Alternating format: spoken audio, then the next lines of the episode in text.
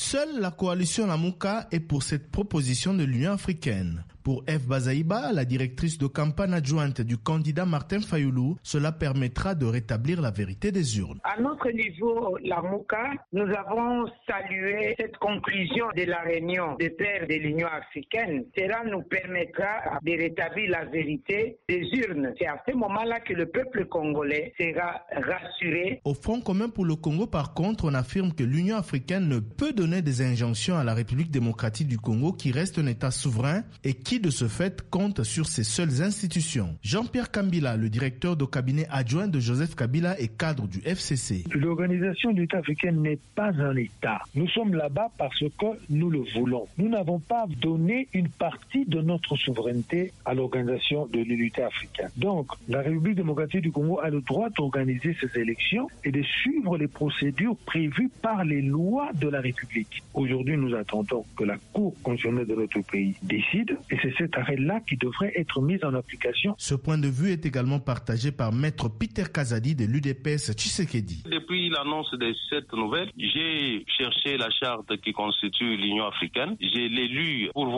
les fondements juridiques d'une telle position. Je n'ai trouvé nulle part où il est permis à une organisation comme l'IA d'interférer dans l'administration de la justice d'un pays. Je pense que ça va m'enlever même toute fierté d'être congolais et nous puissions obtempérer à une injonction d'une instance qui n'a ni droit ni compétence d'interférer dans notre administration judiciaire. Maître Willy Wenga, juriste et avocat au barreau de Kinshasa Matete, affirme quant à lui que l'Union africaine ne peut instruire un de ses États membres.